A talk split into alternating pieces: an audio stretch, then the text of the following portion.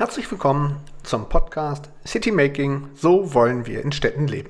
Mein Name ist Thorsten Kausch. Ich bin geschäftsführender Gesellschafter der Stadtmanufaktur und spreche hier mit Personen, die unser Leben in Städten beeinflussen. Es geht dabei um die Frage der Herausforderungen für kleine, mittlere und große Städte. Es geht um Trends, aber natürlich auch um das Thema Corona und seine Konsequenzen. Ich wünsche viel Spaß beim Zuhören. Herzlich willkommen zur neuen Ausgabe des Podcasts City Making. So wollen wir in Städten leben. Heute ist es mir eine besondere Ehre, nach Italien zu schauen und jemanden aus Italien mit internationaler Perspektive am Mikrofon zu haben. Der Landschaftsarchitekt und Stadtplaner Andreas Kipper ist Gründer und Co-Creative Director des internationalen Landschaftsarchitekturbüros Land mit Sitz in Deutschland, Italien, der Schweiz und Österreich. Also eine wunderbare internationale Perspektive. Er gilt als Erfinder des Modells Reggie Vergi, also das ist wahrscheinlich falsch ausgesprochen, sollen grüne Strahlen in Mailand, ähm, welche die verschiedenen Bereiche der Stadt untereinander verbindet, um eine langsame Mobilität vom Zentrum in die Vororte und wieder zurück zu befördern. Das Modell, welches einen hohen Stellenwert in der grünen Stadtplanung besitzt, wurde auch in Essen der sogenannten grünen Hauptstadt Europas angewandt. Ich hoffe, lieber Herr Kipper, das ist richtig, was ich bisher so alles auch über Sie herausgefunden habe und noch viel mehr und freue mich sehr, dass Sie sich die Zeit nehmen. Ja, erstmal, ich kann es nur bestätigen, alles richtig. Äh, auch ich freue mich, dass wir äh, in diesen kommenden Minuten ein wenig in die Thematik unserer Städte, unserer Zukunft, äh, unseres gesellschaftlichen Zusammenseins äh, eingehen, eintauchen dürfen. Also von daher kann ich es nur bestätigen, wir sind hier, die Sonne scheint, äh, das äh, bekommen Sie natürlich jetzt hier so nicht mit, aber ähm, die Themen, die brennen und die Herausforderungen, vor denen wir stehen, sind ja auch nicht wenig. Von daher ist das Thema, um das es heute geht, sicherlich sehr, sehr wichtig. Dann lassen wir uns doch mal einsteigen. Sie sind ähm, sozusagen ja Land auf, Land ab in Europa heute unterwegs, äh, beglücken im positiven Sinne, helfen Städten, ihre Transformation zu schaffen. Aber was ist das? Warum sind Sie mit diesem Thema so verbandelt? Was hat Sie in der Jugend, in der, im Rahmen des Studiums eigentlich äh, gecatcht, um dieses Thema aufzugreifen? Also es gibt ja immer eine gewisse Unruhe. Und äh, diese Unruhe, äh, die fordert ja uns permanent heraus, in ein Gleichgewicht zu treffen. Dafür brauchen wir einen dynamischen Wandel. Und äh, mein Lebenslauf ist an sich davon gekennzeichnet, äh, dass wir sozusagen, was wir heute äh, über in between verstehen, dazwischen. So, und mhm. das ist auch schon unser Thema. Wir, die wir mit dem Thema Landschaft uns beschäftigen, fühlten uns ja immer ein wenig dazwischen. Zwischen den gebauten und den freien Flächen, zwischen dem Realen und dem Imaginären, zwischen den Welten. Und ähm, das äh, In-Between, dieses Dazwischensein, äh, hat mich natürlich erstmal nach Italien verschlagen, weil mein äh, lieber Herr Professor Dröge, bei dem ich in Essen studieren durfte, dann in den 80er Jahren sagte, Keeper, du musst mal raus. Ja, wohin? Nach Italien. Und äh, gut, äh, das waren dann die 80er Jahre. Und äh, wenn man dann in einem Land wie Italien und dann noch in einer Stadt wie Mailand, wo ich ja gar nicht hin wollte, denn Sie hören es schon, ich komme aus Gelsenkirchen, ähm, wer möchte da schon in eine Industriestadt? Da gibt es doch schönere. Florenz, Rom, Neapel, Venedig, Bologna. Keiner wollte mich. Wie auch immer, Mailand, ja, da gab es etwas zu tun. Und da gab es nämlich schon vor 40 Jahren, und das ist halt das Interessante, 84, 24, 40 Jahren Bäume pflanzen. Und ähm, ich glaube, das ist, ein, das ist die Konstante in der Unruhe. Bäume pflanzen. Mhm. Am Ende des Tages. Also dieses Dazwischensein, dieses Herausgehen, dieses immer wieder zurückkommen wollen und dieses Verbindende, was ja Landschaft an sich mit sich trägt, äh, weil Landschaft ja immer ein Moderations, äh, eine Moderationsplattform auch bildet. Denn am Ende des Tages sind wir es ja, die Landschaft sozusagen als Konstrukt mental und real dann verstehen. Die Transformation der Städte, also Ähm, Sie haben das ja gerade schon beschrieben. Es gibt Konstanten und es gibt vor allen Dingen viel Veränderung. Und das In-Between ist es das, was Sie sozusagen in dem Kontext auch reizt und auch ausmacht. Ähm, die Transformation der Städte ist ja momentan in aller Munde. Und der Fragestellung, was können denn die Stadt sozusagen vom Land ähm, lernen im Sinne von, was sind denn die größten Einflüsse, die äh, vielleicht auch jetzt ähm, durch globale Trends, Stichwort Begrünung, äh, mehr, mehr Public Space, mehr Begegnungsflächen, was auch immer, äh, jetzt auch aus dem Land sozusagen in die Städte gerade wuchert. Wo sehen Sie die größten Schnittstellen? Ja, da darf ich vielleicht nochmal äh, ausholen, denn ähm, ich äh, nähere mich ja sozusagen aus zwei Schulen. Aus der eher angelsächsisch geprägten deutschen und der eher mediterran geprägt, geprägten italienischen Schule. Und äh, in Deutschland waren wir es und sind wir es nach wie vor äh, gewohnt, äh, und so wurde ich ja dann auch in der Lehre erzogen, zwischen Innenraum und Außenraum, zwischen Innenbereich und Außenbereiche in den Planungen, in den Entwürfen ganz klar zu, zu definieren und zu recherchieren. In Italien war es das erste Mal, dass ich bei einer Stadtplanung mit den alt, alteingesessenen Stadtplanern hier, Gregotti, Campus Venuti, also meine Lehrmeister, ähm, das Ganze sehen musste. Es gab kein Innen, es gab kein Außen. Es gab die Stadt und es gab das Land. Aber alles wurde in einem Zug gesehen.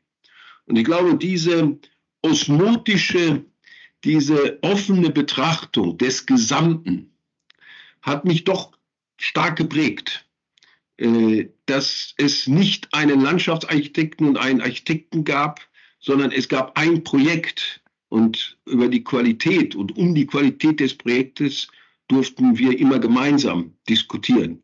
Und ob es dann mit Gino Valle die Diagonale war oder mit Vittorio Gregotti für die Architekten, natürlich das äh, Quadrat oder Rechteck, wie auch immer, es wurde gestritten, im Dialog wurde äh, Qualität eingefordert. Ich glaube, das ist der entscheidende Unterschied, wenn wir uns heute äh, mit der Materie beschäftigen, das gesamtheitliche, das ganzheitliche Denken. Und bitte für alle, die hier mithören, eins nicht vergessen. Deutschland ist eines der ganz, ganz wenigen Länder, die in Europa, es gibt glaube ich nur noch vier, die Europäische Landschaftskonvention aus dem Jahre 2000 in Florenz nicht ratifiziert hat. Nicht ratifiziert hat. Das ist ein großes Dilemma für die Planungskultur, weil dort wird ganz klar noch einmal hm, definiert, dass Landschaft an sich alles ist, der gebaute und der ungebaute Raum. Und deswegen äh, gehen wir gerne rein, indem wir sagen, wenn denn dann mal unsere Städte zu urbanen Landschaften werden würden, dann hätten wir schon einen großen Schritt nach vorne gemacht. Und das ist die, das ist die, der Spannungsbogen, in dem ich die von Ihnen gerade angesprochene Thematik äh, eigentlich sehen möchte. Da würde mich mal interessieren, hat sich denn da in dem Bewusstsein, Sie haben sozusagen davon gesprochen, dass das ja an sich Common Sense ist, äh, nur in Deutschland sozusagen nicht ratifiziert, aber hat sich in diesem Bewusstsein des Zusammenwirkens zwischen öffentlichem Raum, also ähm, und äh, dem, also dem bebauten und dem nicht bebauten Raum. Hat sich da tatsächlich was verändert? Hat Corona vielleicht dazu was beigetragen? Ist das, ähm, gibt es da so ein auf einmal, so hat man ja den Eindruck, es ist allen so präsent, dass das zusammengedacht werden muss und dass man es nicht mehr auseinander dividieren kann. Ähm, führt ja auch dazu, dass viele Disziplinen äh, viel mehr miteinander zusammenarbeiten. Also ich sage nur, ne, Stadtmarketing und äh, Stadtplanung kriegen immer mehr ähm, äh, ein Miteinander. Also ähm, ist das jetzt neu oder sagen Sie, also ehrlich gesagt war uns das schon lange bewusst, wir haben lediglich nie darauf gehört in Deutschland? Also aus meiner Schule hier äh, in dem mediterranen Bereich, und da sprechen wir auch natürlich über andere äh, südeuropäische Länder, war es an sich immer so. Ähm, und äh, das hat etwas mit der Lehre zu tun, das hat etwas mit unserer Ausbildung zu tun, das hat aber auch etwas mit, unserer, mit unseren Verwaltungsstrukturen zu tun. Und äh, das bricht ja gerade im wahrsten Sinne des Wortes auf, äh, dieses sektoriale Denken. Noch haben wir kein gesamtheitliches Denken, aber wir bemühen uns ja. Und äh, sicherlich hat Corona, äh, die Pandemie, äh, wie in vielen anderen Dingen auch, äh, war dort sehr hilfreich, in der Digitalisierung, äh, in der 15-Minuten-Stadt, äh, in der Bereitschaft, sich wieder mit der Nachbarschaft auseinanderzusetzen und mit dem, was man eigentlich vor der Haustür hat.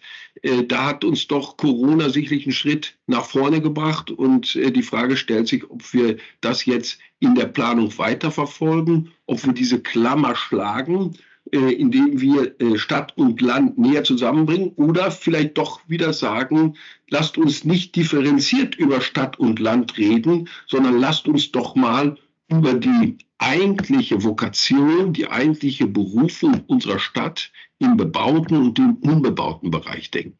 Das wäre schon ein ganz großer Schritt nach vorn.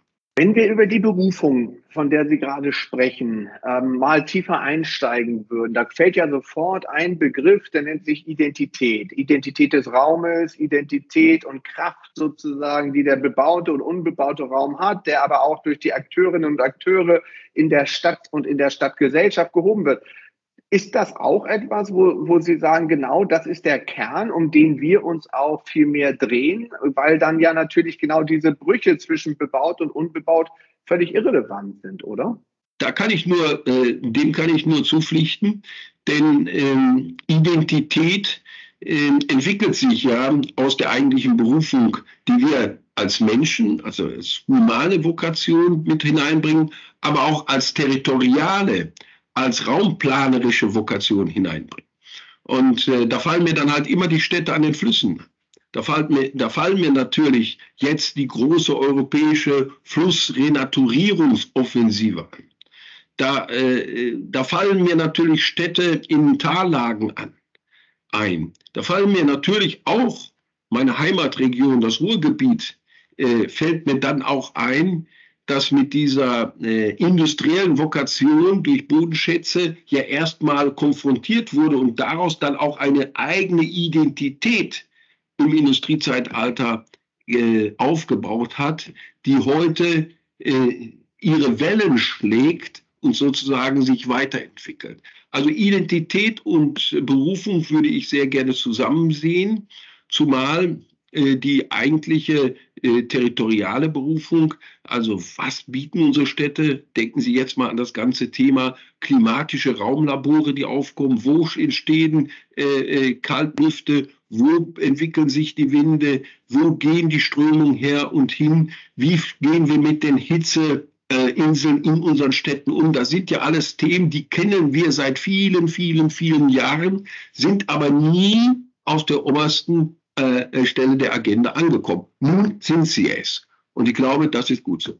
Und in welcher Form, äh, sage ich mal, lässt sich denn ähm, da eine Perspektive, also ich sehe sozusagen eine große Herausforderung, warum ist man so umfallen? Ich sehe eine große Herausforderung in der Form dessen, dass alle Menschen immer mehr nach schnellen Lösungen schreien ähm, auch in der Planung, das natürlich an sich zu Herausforderungen führt, weil natürlich genau Stadtplanung, Landschaftsplanung ja über Dekaden angedacht ist. Ähm, und im selben Atemzug das natürlich einer sauberen Grundlage und auch sa sauberen Planung bedarf, in der genau diese vielen Facetten, von denen Sie zu Recht sprechen, ja einfließen müssen. Hat sich, hat sich da viel verändert? Also hat sich da, erleben Sie auch, dass, dass Sie sozusagen Ihre Prozesse, Ihre Denkweisen, Ihre Lösungen komplett über, anders herangehen müssen? Also was wir erleben, und das ist ja auch wieder das schöne Denkspiel zwischen Nord und Süd, ähm, äh, die aktive Bürgerbeteiligung hier im Süden, ob es jetzt in Rom, äh, ob es äh, äh, in Neapel, die haben wir immer gemacht. Die war immer vor Ort da. Sie war nie institutionell abgesichert, aber sie war immer da. Ähm, und äh, dieses, äh, dieses Bedürfnis der Menschen, Dinge gerade in Deutschland, in, besonders in Deutschland, Dinge nicht mehr delegieren zu wollen. Das ist ja offensichtlich. Äh, wir wollen uns wieder gewissen Themen annehmen. Wir wollen sie verstehen. Wir wollen Zusammenhänge verstehen. Und ich glaube, das ist ein Grundbedürfnis nach der Pandemie, das hervorgekommen ist, sich wieder bewusst auch in den planerischen Prozess einzudenken mitzudenken. Und das, wie sagt man, das, das spricht den, den unseren Gewohnheiten fast ein wenig entgegen. Ja, auf, auf der einen Seite wollen wir es, auf der anderen Seite aber bitte, ne, allegro man non troppo, nicht zu viel, meine Damen und Herren. Wir gucken da noch mal. Und das wird heute nicht mehr funktionieren. Dieses, wir gucken da noch mal und wir gehen noch mal zurück. Und diese Ungeduld, die fühlen wir ja in der Gesellschaft. Und äh, da gilt es nun mal von vornherein, ein neues Narrativ aufzubauen. Also wirklich, es geht ja nicht nur, äh, der Entwurf, die Planung fängt ja nicht mit der Realisierung, also hört mit der Realisierung auf, aber es ist doch der, die Imagination, äh, äh die Vorstellung, die wir in einer Planung so vorbringen, wo sich Menschen unterschiedlichster Art und Weise auch unterschiedlichste Dinge vorstellen können. Und dieses Narrativ da mittragen, sehen Sie nur jetzt heute mal die Landwirte an. Ja, äh, äh, das, Im Prinzip müssten sie theoretisch ja unsere Klimahelden sein. Sie sind es ja auch in Teilbereichen. Vielleicht wissen Sie es noch alle nicht, aber Sie sind es ja, weil Sie unser Land bearbeiten. Ich denken Sie äh, an die vielen Menschen, die mit dem Auto sich hin und her bewegen und äh, die vielen Interessensgruppen, die vielleicht gerne wieder in die Innenstädte zurückkämen, aber nicht wissen wie. Und äh, ich glaube, das ist der entscheidende Punkt. Hier tut sich gerade etwas. Wir, wir versuchen ein Gesamtnarrativ, eine Erzählstruktur aufzubauen, die sich über viele kleine Versatzstücke sedimentieren kann. Und das ist Landschaftsarchitektur.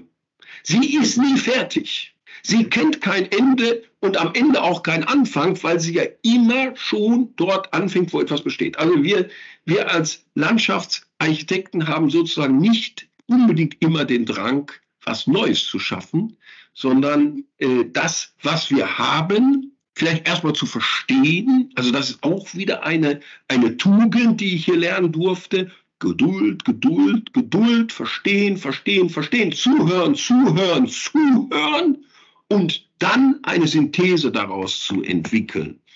Und das ist, glaube ich, das Entscheidende, was uns prägt gegenüber auch dem Hochbau und gegenüber dem, dem klassischen Städtebau, ja, der theoretisch dazu ausgebildet ist, mhm. neuen städtischen Raum zu schaffen, den heute viele Menschen gar nicht mehr wollen. Deswegen sind die großen Prozesse, fangen ja alle mit der Landschaft an, um dann zu sehen, was man eventuell noch arrondieren könnte, wo man eventuell noch äh, noch etwas ersetzen könnte und wo vielleicht noch ein kleiner Hochpunkt hineinkommen sollte. Das kommt dann später. Aber dieses Passepartout und ein großer Architekt hier, Joe Ponti, äh, hat ja immer geschrieben und gesagt, es geht im, am Ende des Tages geht es immer ums Passepartout. Und das Passepartout, äh, wenn das Passepartout stimmt, dann kann man da auch ein wunderbares Juwel reinlegen. Ja, und das ist, glaube ich, äh, da, da in dieser Spannungsphase befinden wir uns gerade. Und das macht natürlich auch für uns ein wenig die Arbeit besonders, weil wir nicht mehr unbedingt immer sofort ins Entwerfen kommen, sondern wir bekommen erstmal nur ins Zuhören. Und äh, das nimmt erstmal Ängste. Enorm viele Ängste, die wir in den Gesellschaften, die wir in den Gemeinden, in den äh, Institutionen, in den Regionen finden, die verunsichert sind. Und das Zuhören, äh, das Mitaufnehmen äh, äh, deutet erstmal an, okay, wir versuchen zu verstehen und dann zu sortieren. Was ich in dem Kontext äh, tatsächlich ja sehr spannend fand, auch in Vorbereitung auf unseren Austausch, war, dass ich von Ihnen äh, Ihre Zitat sozusagen, let's break it up. Also wir müssen aufreißen. Wir müssen sozusagen das, was vorhanden ist, mit anderen Perspektiven sehen. Wir müssen äh, Brüche schaffen. Wir müssen, ähm, das war natürlich und ist bezogen auf das ganze Thema Innenstadt, aber nichtsdestotrotz ist es ja genau das, was Sie sagen. Wir müssen uns ähm, Themen auch sozusagen vielleicht auch manchmal disruptiv nähern. Nicht ohne, nicht zu zerstören, sondern tatsächlich um ähm, aus dem Zuhören tatsächlich ins Handeln zu kommen. Das, so habe ich das wenigstens verstanden. Ist ja. das auch etwas, wo es neue Formen des Zusammenwirkens gibt zwischen den Akteursgruppen, zwischen denen, denen Sie zuhören, mit denen Sie aber im selben Atemzug auch solche Probleme auf den Weg bringen oder lösen, genauer gesagt, also der Verwaltung, die Sie ja brauchen, der Stadtpolitik, die Sie benötigen, der Immobilien, den Projektentwicklung. Wo sozusagen ist da, wie kommt es zu diesem Ansatz, let's break it up? Also äh, ich glaube, das hat etwas mit diesen zwei Ebenen zu tun. Dieser äh, äh, Metaebene, die wir uns im Kopf wirklich mittragen, nach der Pandemie oder innerhalb der Pandemie zu sagen, äh, so kann es ja nicht weitergehen. Ähm, es, muss ja, es müssen ja Brüche entstehen. Es ist ja nicht nur ein einfaches Weiterkultivieren. Wir haben uns ja über, äh, ja über mehr als ein Jahrhundert haben wir uns ja permanent versiegelt. Wir haben uns ja sozusagen äh, eingesiegelt. Und äh, irgendwann kommt das Thema, dass man dann mal eine Furche wieder aufreißen muss. Äh, und äh, wer in der Pandemie wachsam war, und wir durften ja hier in Mailand gar nicht raus, und man durfte das sozusagen beobachten, dann sprühte die Natur sozusagen aus den Ritzen, aus den Fugen erneut hervor. Und äh, man konnte diese gewaltige Kraft der Natur, die sich aus dem Gemix Boden, Wasser, Luft ergibt, konnte man ja buchstäblich beobachten. Und äh, das hat dazu geführt, dass wir gerade in dieser Periode einen Wettbewerb gemacht haben, den wir dann zum Glück auch gewonnen haben, was ja nicht immer der Fall ist, äh, in einem Innenstadtplatz hier in Mailand. Und äh, dort haben wir einen Platz aufgebrochen, weil wir gesagt haben, wir gehen in die Tiefe. Und dort sind drei, äh, zwei Metrolinien, der berühmte Loreto-Platz hier in Mailand. Und wir haben gesagt, das wird dieses Open Community. Wir öffnen, wir gehen nach unten, wir, wir reißen einfach den Boden auf. Und keiner möchte mehr durch dunkle Tunnel laufen. Wir reißen auf und wir gehen so tief, dass wir dann auch wieder den Mutterboden finden. Und das ist ein Urbedürfnis, dass wir auch in unseren Städten, wo es immer heißt, geht nicht, geht nicht, geht nicht, alles versiegelt, gar nichts geht mehr, dass wir dann doch so fleißig sind und so dranbleiben, dass wir irgendwann dann doch nochmal den Mutterboden finden und dort vielleicht auch in Senkgärten in äh, zwölf äh, Meter, also äh, drei Geschosse in dem Sinne äh, Tiefe, dürfen wir jetzt hier im Zentrum von Mailand 18 Sumpfeichenpflanzen. Das ist, das ist nicht viel, aber das ist ein Symbol, das hat einen Symbolwert, weil ja diese Sumpfeichen in 50 Jahren, in 60 Jahren, in 100 Jahren dort stehen werden und nochmal dieses, dieses Gefühl geben, ja, hier gab es einen Auf, einen Aufbruch.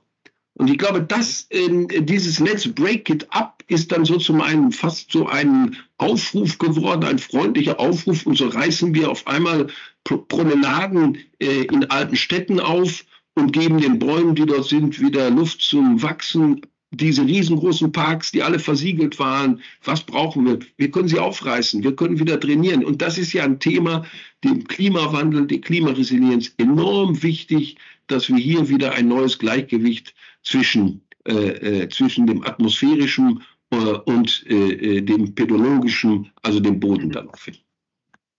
Also das ist im Prinzip ein, ein großes Thema, diese Paving-Strategie. Wir sehen das in Basel, in Zürich, Menschen, die fast alleine schon zur Spitzhacke greifen und sagen, gut, da machen wir mal Platz. Und ich gehe gerne mal durch Europäer, durch äh, auch deutsche Großstädte und sage mir immer, dieser viele Parkraum, den wir haben, was, wie wäre das so schön, wenn wir ab und zu mal so einen Trichter rein so ein Trichter, dass wir bis zur Tiefe kämen und Licht in diese Tiefgaragen packen können es sagt ja keiner was gegen Tiefgaragen. Wir sind da keine Gegner für, aber wenn man sehen Sie mal, 20 Prozent, 10 Prozent von diesen Plätzen mal wegnehmen müssen. Und dafür die hängenden Gärten, die aufsteigenden Gärten, das wäre doch etwas. Denken Sie an diese vielen kargen Plätze, die wir jetzt gerade mit Beton, äh, mit Betoncontainern äh, und Bäumen drauf und was wir alles machen. Das ist ja eine Vergewaltigung hoch drei. Die möchte man fast gar nicht sehen. Ich würde gerne in Anbetracht dessen, dass ja die Zeit immer sofort so schnell vorangeschritten ist, aber trotzdem, wir haben gerade von dem Thema Community gesprochen und der Fragestellung ja. sozusagen auch diese Communities vor Ort wieder viel stärker auch in die Entwicklung einzubeziehen. Ähm, welche Form von Veränderungen hat denn das? Sie haben vorhin von Zuhören gesprochen. Sie haben, man muss erstmal ankommen, man muss erstmal den Raum verstehen, man muss erstmal ähm, nachvollziehen können, wie die einzelnen Personen, Protagonisten auf diesen Raum reagieren. Das hat ja, wie verändern sich Prozesse in diesem Zusammenhang ähm, für Sie? Äh, und was heißt das auch für Ihre Art der, der Kommunikation mit genau diesen Communities? Ähm, ich glaube, die Communities, das sind ja immer lebende Gemeinschaften, die sich an gewissen Orten stabil oder weniger stabil ähm, äh, ansässig finden. Ähm, merken sehr schnell, wenn man nicht nur mit dem Kopf, sondern auch mit Geist und Seele sozusagen dabei ist. Ähm, äh, deswegen äh, gibt es ja kein Projekt bei uns, das wir nicht vorher abgegangen sind. Es gibt auch keine Zusage für ein Projekt, das wir vorher nicht abgehen. Also abgeben im wahrsten Sinne des Wortes, denn, denn in vielen Fällen, es gibt ja sehr viele Bürgermeister, die mal auch, gerade hier auch in Italien, die anrufen sagen, hier, wir haben ein Problem, ja, dann gehen wir mal spazieren am Samstagvormittag.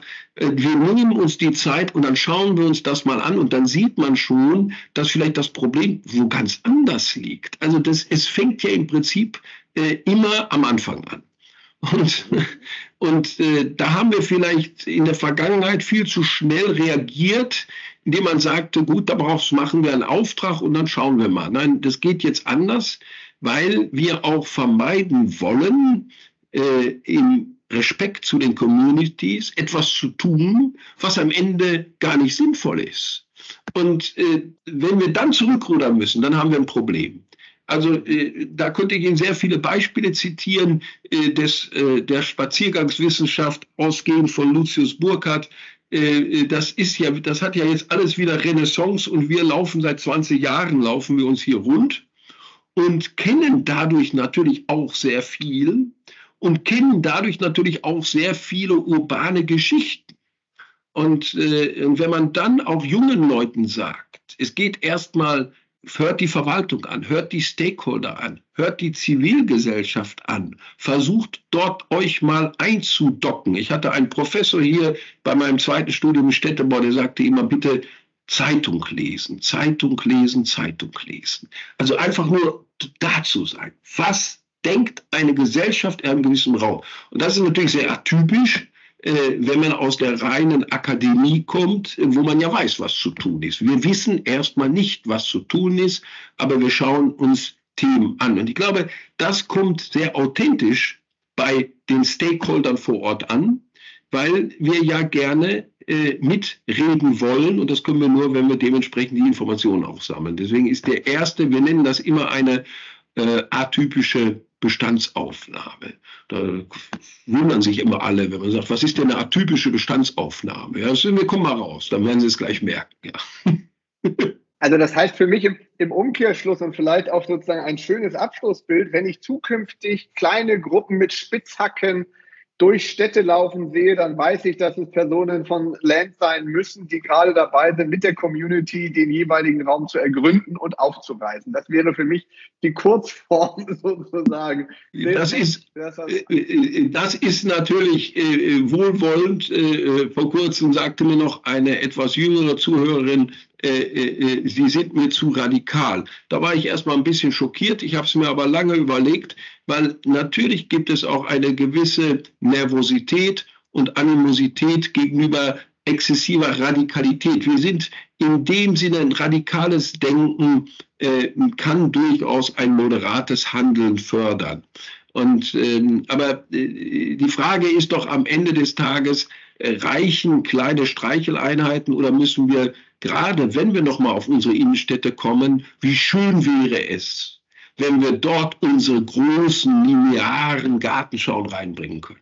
Dort, wo mal noch in den 80er Jahren, wo noch so viel Betrieb war, wo heute keiner mehr da ist und so eine gewisse Traurigkeit äh, aus allen heraus spricht. Und wenn wir das hinbekämen, dass unsere Innenstädte wieder zu zentralen Punkten des Wandelns werden, wo ich mir auch Dinge anschauen kann, wo ich Fassaden aufreißen kann, wo ich die Fußgängerzonen sozusagen vierteln kann. Äh, Wien macht das zurzeit wunderbar. Es ist jedes Mal eine Freude, was, was in der Innenstadt von Wien gerade wieder aufgerissen wird. Und äh, das ist real und das ist aber auch moderat, aber sicherlich nicht zustande gekommen wenn man nur normal denkt, sondern eine gewisse gesunde Radikalität gehört dazu. Deswegen, let's break it up. Also ich nehme mit, neben der Radikalität gehört auch Mut dazu. So ist sozusagen der Teil. Ich sage an dieser Stelle vielen, vielen Dank, lieber Herr Kipper. Das war, fand ich, ähm, eine schöne Tour d'horizon. Ehrlich gesagt, ich habe ähm, noch gefühlte 20 Fragen, die ich Ihnen hätte stellen können. Ähm, vielleicht können wir das ja an anderer Stelle nochmal fortsetzen, aber in diesem Fall vielen, vielen Dank für Ihre Zeit. Das war ganz spannend.